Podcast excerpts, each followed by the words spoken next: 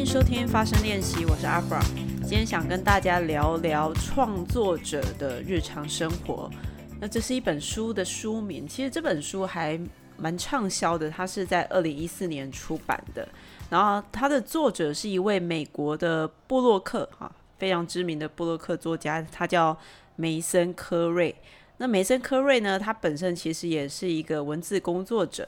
那他写的这本书《创作者的日常》里面收录了大概有，我看一下目录，大概有两百七十多位，将近两百八十位的创作者。他可能是音乐家，可能是作家，可能是画家，这些创作者的日常。那为什么梅森科瑞要做这件事情呢？哈，他在他这本书的导言里面有写，他说过去一年半来啊，几乎每个周一到周五。周五的早上，我都会五点半就起床，刷牙洗脸，泡杯咖啡以后，就坐下来写过去四百年来一些伟大的心灵如何面对时间的这个药物。所以，呃，科瑞在讲的就是他那时候在写这本书的气话。他有一天灵感来了，他觉得说他要研究这些过去这些很有名的创作者，他们到底呃生活的作息是怎么样的？他们。究竟他们的生活习惯啊、工作习惯是什么促成了他们可以生出这些伟大的作品？哈，所以他就去透过很多的可能新闻报道，然后人物侧写，或是这些创作者过去留下的一些只字片语，他就来收集这些记录，然后写成了这本书。那科瑞其实啊，他想了解这些伟大心灵的人，他们怎么发挥创意跟生产力，其实。他在探讨这些的时候，其实为了对应他心里的一个问题，因为科瑞本身也是一个创作者，所以他在这个导言里面，他就写说，其实他那时候很好奇的，他想钻研这个主题呢，是因为他在自己在生活中奋斗，也有碰到一个问题。他这样写哦，他说：“我怎么样才可以一边赚钱糊口之余，又能创作出意义深远的作品？”那我是应该完全的把自己奉献给某个计划，还是每天播出一小份的时间？那如果我没有足够的时间来做我想要完成的每一件事情，那我是不是应该就要放弃一些事物啊？比如说睡眠的时间啦，比如说换一个收入比较低的工作，然后或者是呃，就忍受不要花那么多时间打扫房子啊，把时间拿来就做创作这件事情。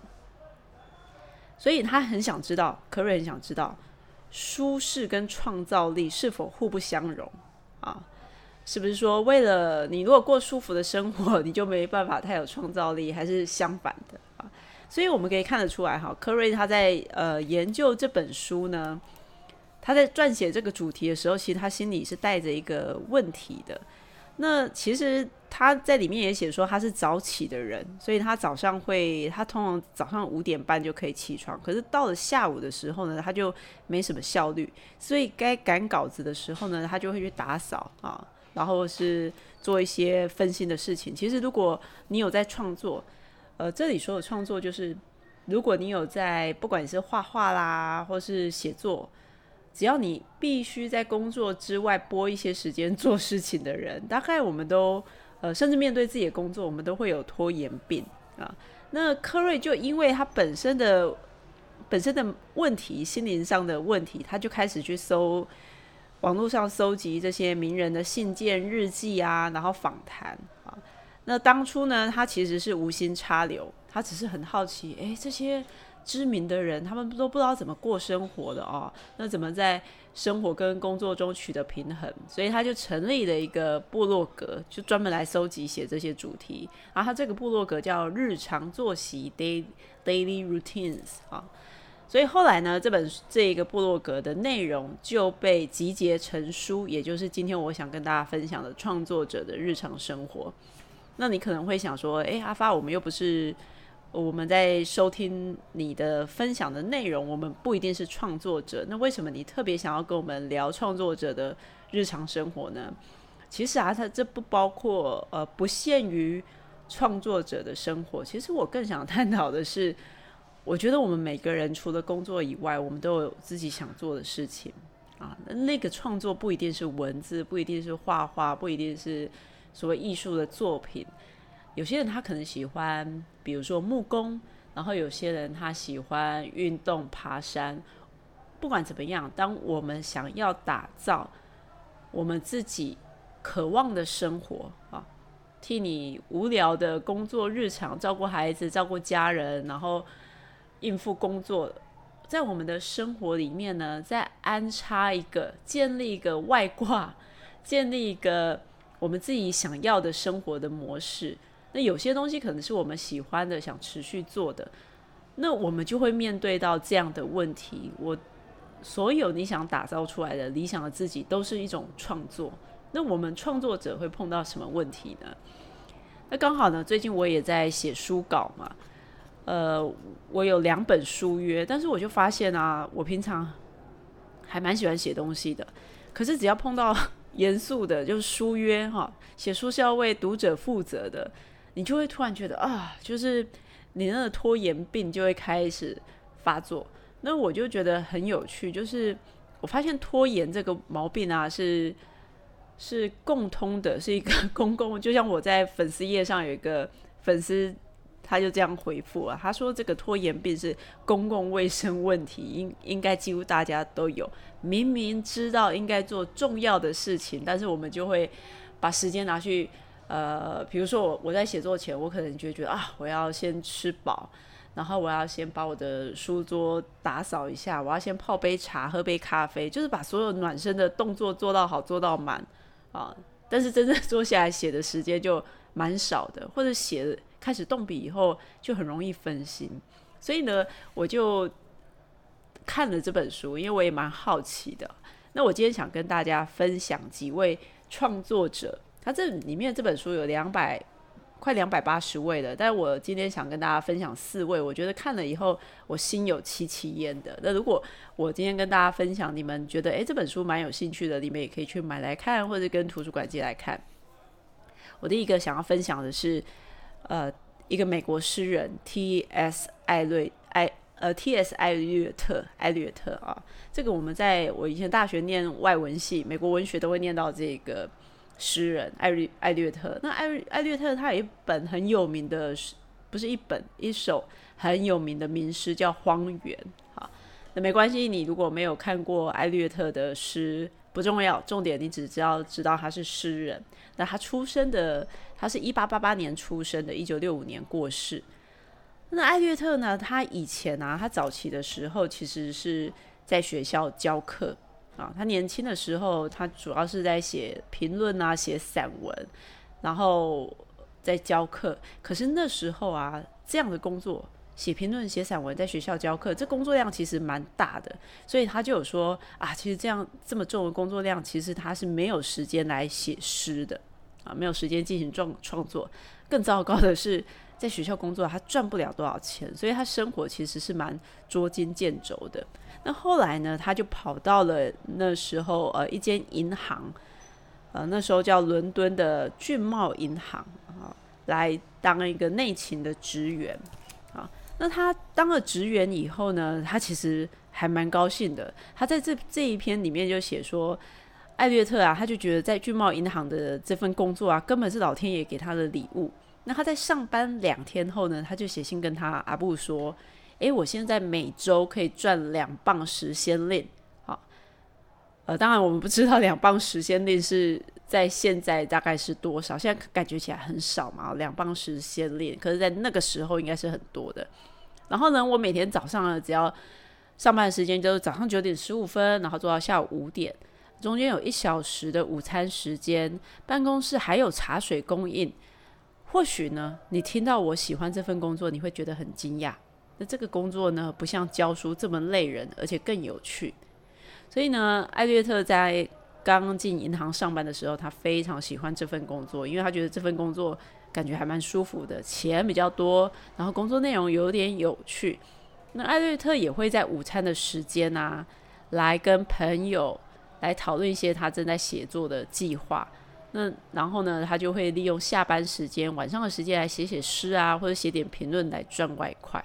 所以听起来很理想，对吧？哈，可是呢，久了以后呢，这样的作息哈，大概在五年后，那时候艾略特大概三十七、三十四岁，他觉得在银行工作实在好无聊，所以他就有写过。他说一想到一辈子都要待在这边，待在银行，就叫我觉得很悲哀。那他的呃文坛的友人啊，有感觉到艾略特的那个我们所谓现在叫什么呃 fatigue。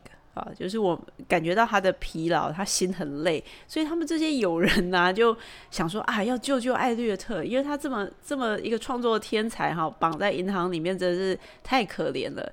所以呢，那时候有个名人，有他有个朋友叫艾兹拉·庞德 （Ezra Pound），这个也是很有名的文人。他们就朋友就纠团，他们就说我们要成立一年三百英镑的基金，就三十个人来认捐。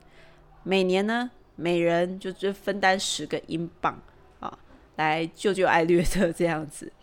那艾略特呢，这也就写到说，艾略特知道这个计划呢，他是很感激的，但是他也有点尴尬啊，因为呢，他虽然他知道朋友是好心想把他从那个银行赎身出来，可是呢，他其实喜欢银行提供的保障跟独立啊。所以艾略特在银行一待呢，他就一直待到一九二五年。那到后来呢，他才转到出版公司担任主编，然后后来就一直在出版公司工作。那我对于艾略特这个他的故事呢，特别心有戚戚焉，因为我我现在也在银行上班，我我现在也在金融业上班。那我还记得，我大概在今年是二零二一年，我大概在。二零一六年年底哈，进入我现在这个公司。然后我记得我那时候一进来的时候啊，因为我们公司团队的主管人都很好，然后我手边的专案也是全新的，因为蛮有挑战性的，我都没有做过。然后我记得我那时候还跟我朋友说啊，我要在这里工作一百年。那当然这是很浮夸的，只是我们永远都会记得你到一个新环境，它带给你的刺激。啊，一些挑战，一些开心。可是很快的，我跟艾略特也一样，我就觉得哦，天哪，在金融业上班，呃，金融业它其实有很多的稽核稽查，其实一些比较限制性的、蛮 routine 的、蛮无聊的、蛮需要纪律跟细节的东西。其实创作者对一个创作者来说，他其实真的久了会疲乏。所以看到艾略特这样子的纠结，从一个教书的工作换到银行上班，一开始觉得很有趣，那待久了就觉得哦天哪，我如果一辈子待在这边，我会觉得很悲哀。其实有时候我也会这样想我自己的工作。可是呢，当朋友要救他出来，外面有那个呃救生圈的时候，他就觉得啊不要吧，我其实在 银行也蛮舒服的，给我一些保障。所以呢，呃还好艾略特有写出《荒原》这样的作品。那我觉得这个他的生活，他面对的就是很多创作者我们必须面临的一些生活现实。就是即便我想要创作，可是呢，在呃有一个稳定的收入，其实还蛮重要的，因为稳定的收入可以带来心灵的平和。我曾经有一次在上课，在外面上课的时候啊，听到一个讲师他讲了这样一句话，我觉得诶很有道理。他说啊，我们如果有人要做独立的，呃，独立的自由工作者啊，不管是开课接案或者怎么样，你一定要先顾饱你的肚子啊。为什么顾饱你的肚子这么重要呢？因为只有在你不需要担心收入的时候，你才是会有创意的。一个要担心收入的人，他真的他是没有余裕来思考创意的。那当然，我说的不会是绝对绝对。绝对是这样。也许有的人他的经济状况不是太好，可是他还是可以有创意。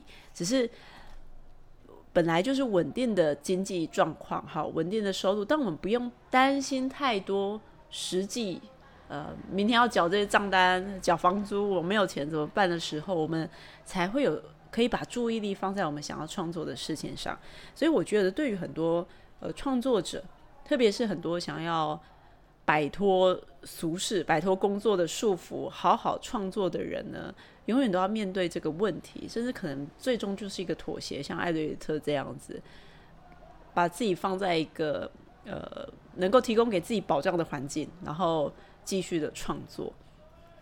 那当然，呃，我觉得艾略特这这这个是非常写实的。好那另外一个呢，我接下来要跟大家介绍的，也是一个他在一九九三年得到诺贝尔文学奖的美国小说家 Tony Morrison 哈，托尼托尼莫莫里森 Tony Morrison 这个人还蛮有名的。那这个人呢，我接下来就要分享哈。刚刚我们讲艾略特，他是一个银行员。那 Morrison 他也其实也很忙，他在呃一九九三年那时候，巴黎评论有采访他。那 Tony Morrison 他一开始就说啊，我是一个没办法规律写作的人啊。我一看到这一句，我就觉得好好笑，因为我也是这样的人。他为什么没办法规律的写作呢？我一直没办法这么做，主要是因为我一直都有朝九晚五的工作。那我得在这段时间内呢，匆匆的写作，或者花许多周末和黎明之前的时间写。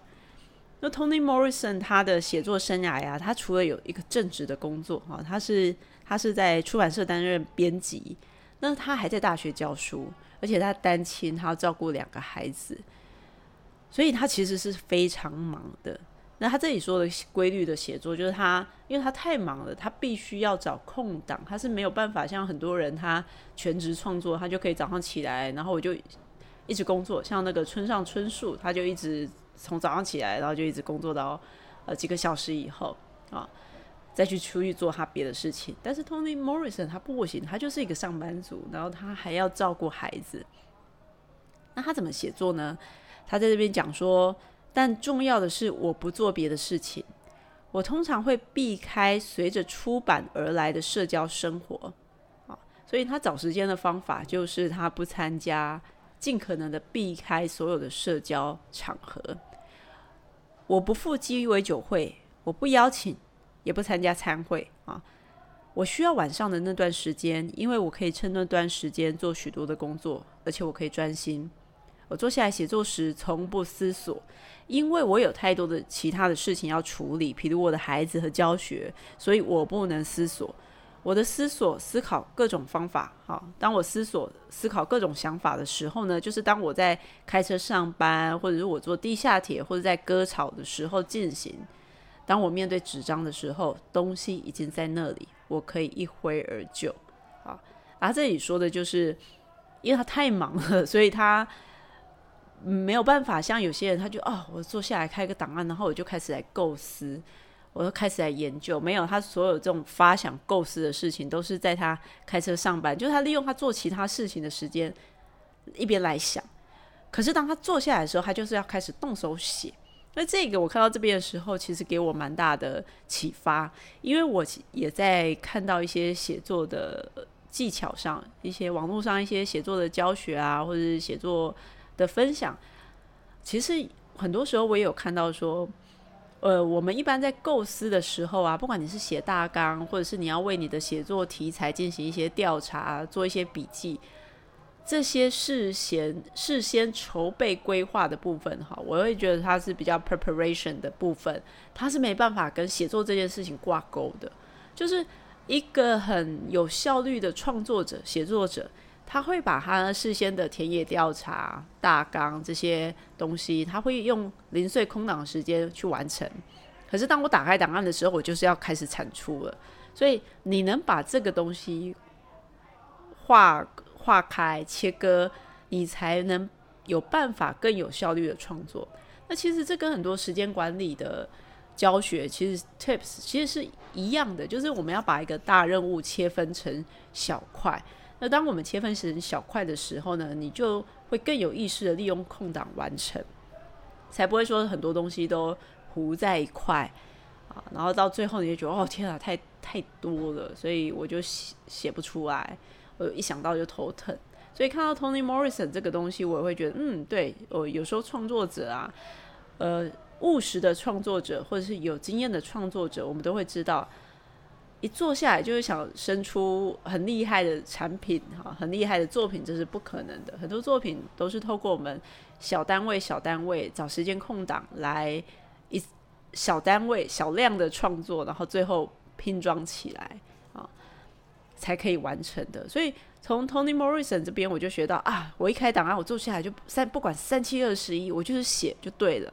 而且大家有没有看到我刚才讲的 Tony Morrison？他说我不能思考啊，因为我坐下来写作的时候从不思考，因为我有太多的事情要处理，所以有时候当你后面屁股后面有太多事情追着你的时候，这也是会逼着你有效率的一种方式。好，所以我们刚才分享了两位作者，那他们都是有工作的啊，也是朝九晚五上班族的，聊到说他们怎么在忙碌的时间里面维持写作。那接下来我要跟大家分享两位呢，他们是心理学家。其中一位呢，这这个蛮好笑。这个心理学家，他是美国的哲学家跟心理学家，William James 啊，威廉詹姆斯。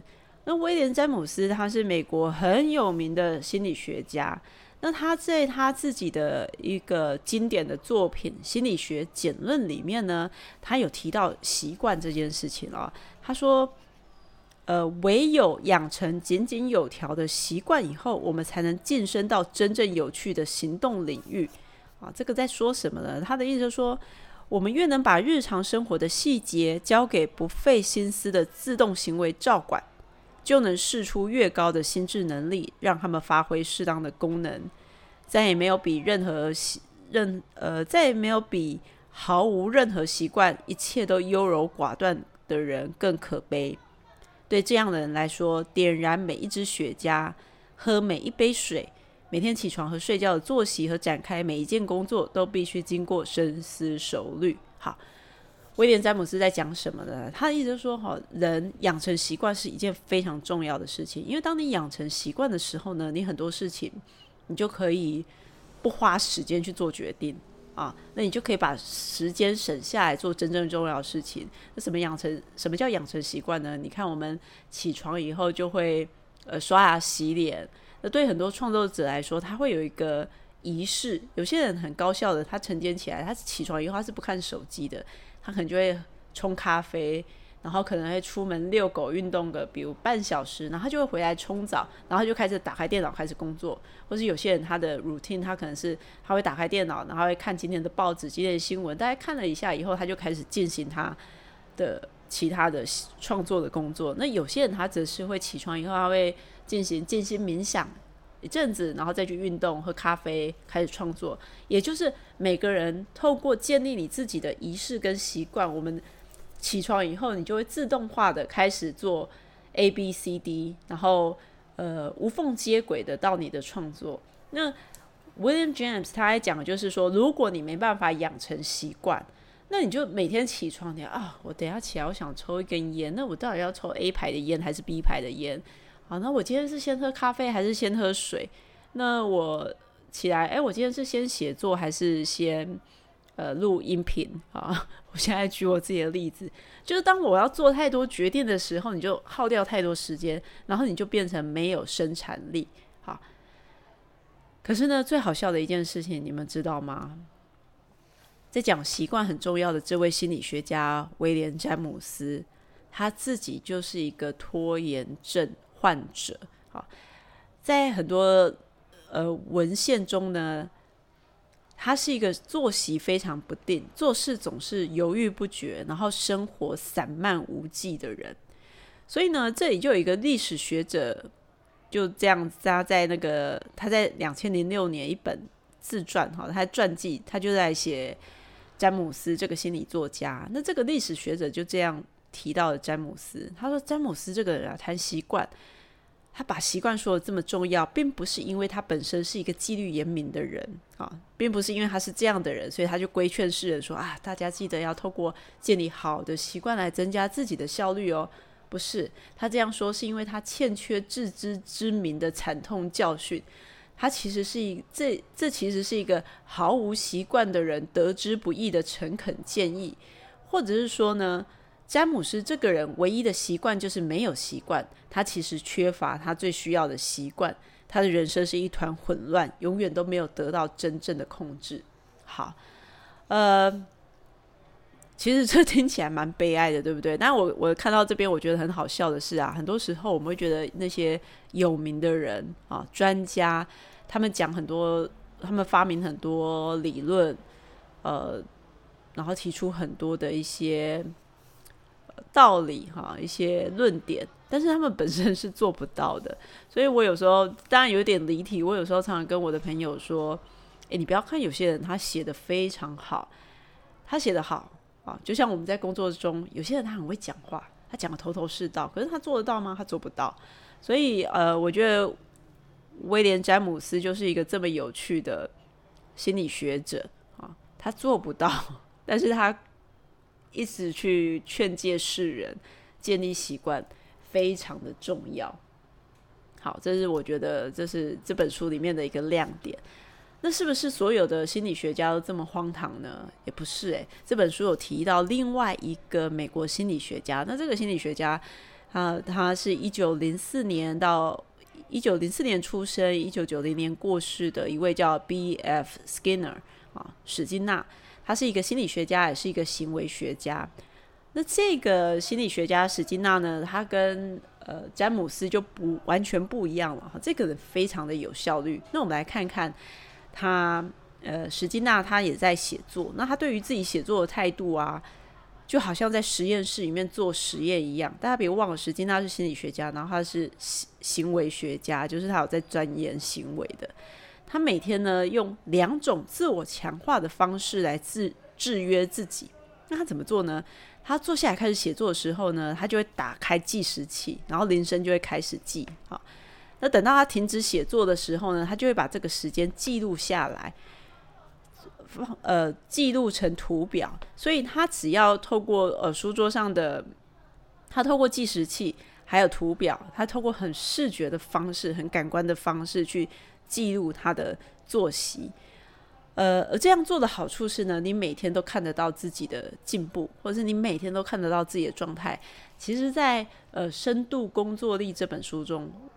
也许大家可以去看看这本书，在几年前出版，也是一位美国很年轻的学者，一个大学教授，他也是倡导不要用社群，不要用 Facebook 啊，不要用这些 Twitter 这些东西。那他是一个大学教授，他也是很高产的。那他里面就有来讲说他是怎么呃逼自己哈产出的。那他里面用到这位学者，我觉得他也有去研究很多其他。创作者有用的高生产力的做法，那其中他也有提到类似这一点，就是他会记录他的时间，非常专心的时间。那他会做记录以后呢，比如说，诶，这一周我投注在论文写作的时间可能是十二个小时，那下一周呢，他就会试着去记录，甚至试着去优化，看自己能不能把密集、很专心。闭关写论文的这个时间变成十三个小时、十四个小时，那他会记录，所以他会看得到自己的进步。我觉得这个跟史金娜他这边在做的是很像的。那这边就有写说，史金娜早上怎么样呢？他早上上午六点到六点半之间，他会听完新闻广播，他会躺在床上听完新闻广播以后起床。那他的早餐是一碟玉米脆片，已经放在桌上。咖啡呢，则是由炉台的计时器自动煮好。啊，所以那种可以自动预约时间煮煮咖啡的这这些家电好像还不错的啊，呃，所以他就会读完报纸。那读完报纸以后呢，他就会到他的书房里面。那他一坐下就会打开一个一盏特别的桌灯，那这个桌灯就会启动计时的时钟，计算他坐在桌子前面的时间。那只要这个呃，他就会。关关切，他就会关关开开嘛，对不对？因为他一坐下来就按。那只要这个计时器呢累积到十二小时，也就是他一整天做写作完成十二小时以后呢，它就会在一个累计的曲线上，它会画一个点，就是它会记录，哎，我今天完成了十二个小时哦，然后明天可能完成，它完全的把它记录下来，所以它可以看到它的生产力曲线。那这个是史金纳。那我觉得也蛮有趣的，透过计时器这件事情啊，然后还有透过记录这件事情来强化你对于你投入你的创作的频率强度，来给自己做一个提醒。其实我最近也开始对自己做这样的事情。那我做的事情就是我会开一个档案，然后把我 FB 该写的、布洛格该写的、我写专栏的东西、我的音频，我要写哪。我要录哪一些主题，我都把它放在一个表格上啊，然后记录主题大纲，然后预计什么时候发布。然后我觉得把它写下来，我觉得把你要做的事情写下来，啊，包括你的年月、周日目标这样子，我觉得是一个蛮好的行为，因为它会让你去不时的去提醒，不时的去复习。诶，我现在在哪边？那我接下来要做什么主题？我接接下来要。做哪件事情？当然有这样的提醒的时候呢，我他就可以省去我们很多在那边想说，OK，我今天是周末，然后我多了一点时间啊，我来写一点，我好像欠一篇书稿，我来写一下好的。那或者是，诶，我桌上好几本书，我觉得我现在看一下，写个书评好了。啊，或者说啊，天哪，我那个音频太久没有录了，我来录一下好了。当我们花太多时间在做这些思考筹备的事情的时候呢，执行的时间就变少了。所以，呃，史金纳这件事情，我觉得让自己视觉化的看到自己的进度，其实还蛮有趣的哈。所以我们现在已经提到了四位，刚才我们从一开始的跟我一样在银行上班，在金融业上班的 T.S. 艾略特。然后一样也朝九晚五的 Tony Morrison 这两位创作者，然后我们在来看看两位心理学家，一位是其实拖延拖延病很严重的美国心理学家威廉詹姆斯，还有一个一样也是美国心理学家行为学家的史金纳。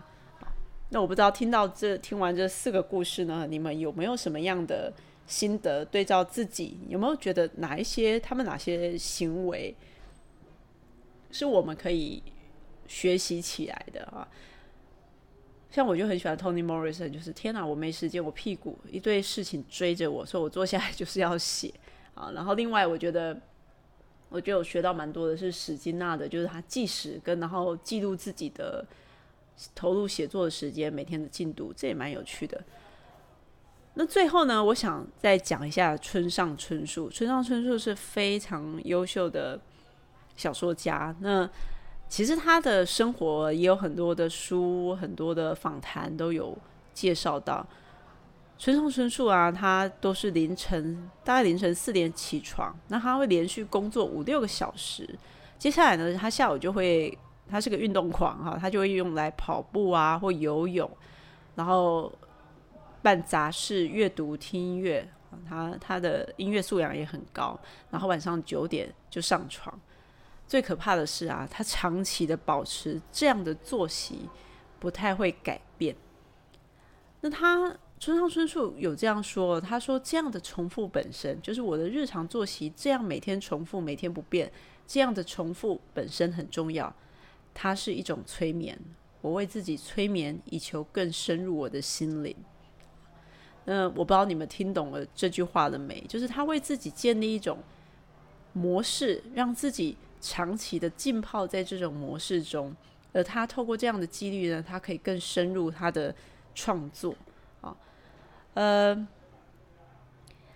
村上春树也说啊，因为他是一个很规律在运动的人，那他就有说，身体的强健就跟艺术的敏感是一样必要的啊。那所以他几乎是很多人的典范。一提到哇，这么多产，而且作品都很优秀的小说家，过的是这么的有纪律，近乎到无聊的生活啊！我所谓无聊，不是他，不是说他过得很无聊，他生活是很精彩，但是他居然可以那么有纪律的过着很有作息、作息很一致的生活。大家想想看哈，我不知道你的作息是怎么样。很多时候上班族的作息就啊，起床了，然后就就要死不活的去上班。然后哦，OK，然后你任由命运，任由今日的工作来决定我们几点加班到几点，然后回家以后因为太累了，所以我们就算有很多想想做、觉得该做的事情，但是因为心情太累了，所以我们就选择去，也许去 shopping，也许去追剧，也许去吃饭，然后就这样一晃，哦，晚上了，该睡觉了，就这样日复一日啊。呃，我们没有让自己去过一个有纪律，该怎么样就怎么样的。生活作息，大家可以回想一下哈。其实我觉得我们最有生活作息的时候是在念书的时候。呃，我我相信现在念书，孩子念书可能比较多元或比较活泼，会不会比较没有这么被逼迫的感觉？其实我是不清楚的，因为我没有小孩。但是我回想我自己的人生，我我在呃，我们小学、中学的时候，你就是比如七点，你就是要到学校早自习，然后呃，每一堂的课就是四十分、五十分，这样很密集，其实很无聊。可是，在你需要大量学习、反复学习，然后需要刻画出一些成果的时候，其实这样无聊的作息其实是对我们有帮助的。另外呢，我在之前内去内关的时候啊，我在。台湾去了两次内关，那内关就是把你关在一个地方，然后你不能有，你不能用手机啊，你不能用电脑，不能看书这些的，所以你每天都要心无旁骛，你就跟着钟响啊，每一个作息钟声钟响，钟响了啊，然后 OK，你就要去禅修，去练习打坐，然后又听到钟响了，OK，这一个时段结束，每天密集的大概十一个小时。可是我觉得这样的密集啊，是很对一对我们要去体验一件事情或创造出一个成果是很有帮助的。那我好像有点离题了，但是我从刚才村上春树这边提到哈，他其实在这一篇文章里面，他也有讲说，村上春树其实有说过他自己这么这种高纪律的作息，其实有一个缺点，那就是他没有留下留下很多时间做社交。村上春树就有说：“当我一再拒绝人们的邀请，结果就冒犯了别人。但是呢，村上春树觉得没有关系，因为他认为呢，他自己把自己的定位弄得很清楚。他认为和读者的关系才是生命中不可或缺的一环。然后他这样说：只要我能让每一个新作品都比上一个更有进步，读者就不会在乎我究竟是采取什么样的生活形态。”身为小说家，那岂不才是我的义务和我的第一优先吗？所以呢，村上春树因他把自己定位的很清楚，我就是一个小说家，所以不管我做什么样的生活作息，不管我决定去做什么或不去做什么，我最优先想顾全到的就是我怎么样扮演好小说家这个角色，这是最重要的。而这也让我想到，其实我在呃前阵子啊，我开始去。学习做一些自助出版，我跟一位朋友去学习。那我这位朋友他是非常有纪律的。那我们因为我们都是找工作之余的时间去做一些副业嘛。那像我这位朋友，他就会把他的生活作息、他的梦想版，然后他今年的年度计划，然后对应成每月的计划、周计划、日计划写下来哈，用 Excel 档，然后他每天就会去看。那在做这件事情的时候呢，他也会鼓励我们去列下，呃，我认为的自己是什么样，我理想的自己，你会怎么样定义他？那其实他就跟我们分享这样写的原因，这样去定位自己，知道自己的原则是什么的好处是，假设我今天的定义就是，我是一个爱家的人，我是一个以工作、家庭优先的人。所以，当我知道我的信念、我的理想是什么时候，家人跟我的工作永远都是第一优先的。所以，当今天有人来约我吃饭的时候，我今天有一个社交饭局，有一个意外的活动邀约，我可以说不，而且我知道我为什么说不，因为我想把我的家庭，我想把我时间留给我的家人跟我的副业工作，他们是最重要的。所以我可以，因为我知道我要什么。所以我很容易的对其他会来干扰成为我自己的这些事情说 no。好，那跟大家分享这些呢，是因为我觉得我们每个人其实都是创作者，因为我们会想要在无聊无奈的工作生活中啊，来多一点创作出多一点我们喜欢的自己。那很多我们喜欢的。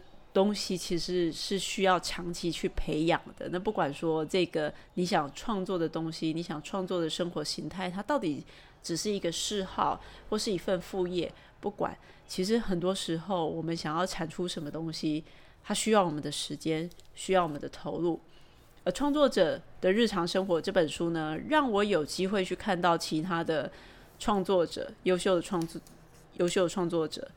那他们到底怎么面对他们的生活？其实每个人的个性都很不一样，那每个人的选择也都非常不一样。在这本书里面，你可以看到很多作者啊，其实他们我不知道为什么很多作者他们会吃安非他命，或者服用一些药剂，就有些人比较荒唐的啊，他们用一些有趣的外力来维持自己的生产力。那也有一些是像我刚才跟大家分享的，他们有自己的正职、自己的工作。那为了完成他们的喜好、完成他们的梦想，他们就去必须想办法在生活的夹缝中完成他们的作品。那我觉得我其实很喜欢跟别人聊天，然后挖掘别人的故事，因为我觉得当我们了解别人的故事的时候啊，了解别人的人生可以带来宽慰或启发。所谓的宽慰，就是如果我们发现，哎，所有的创作者或者跟我们一样有着跟我们有着类似追求目标的人，其实他们也会碰到呃无奈的生活，他们也会拖延，他们跟我们一样有各式各样的毛病。你你知道这些的时候，你就会宽慰，因为即便是这么杰出的人，他们也有同样的困难，对不对？他们也要面对同样的呃心理的拖延的问题。然后知道别人人生，除了带给我们宽慰，也可以带给我们启发啊！就像我看到 Tony Morrison，然后坐下来就是写作，其他准备的东西都是你要其他时间找空档完成的。那我们就会找到借由别人的方法来优化我们的生活。那这是我觉得看别人的故事啊，了解别人的故事很精彩、很过瘾的一部分的原因啊。所以今天我想跟大家分享的就是创作者的日常生活。那如果你听了以后呢，你有什么样的想法想跟我分享的，也欢迎你写信到我的信箱来跟我分享。那如果你觉得今天的节目呢对你有帮助，也欢迎你分享给你的朋友，然后可以不论你在哪个平台收听，都帮我按五星的平等。那今天这就是我想跟大家分享的，也谢谢你们的收听，那我们就下期节目见喽。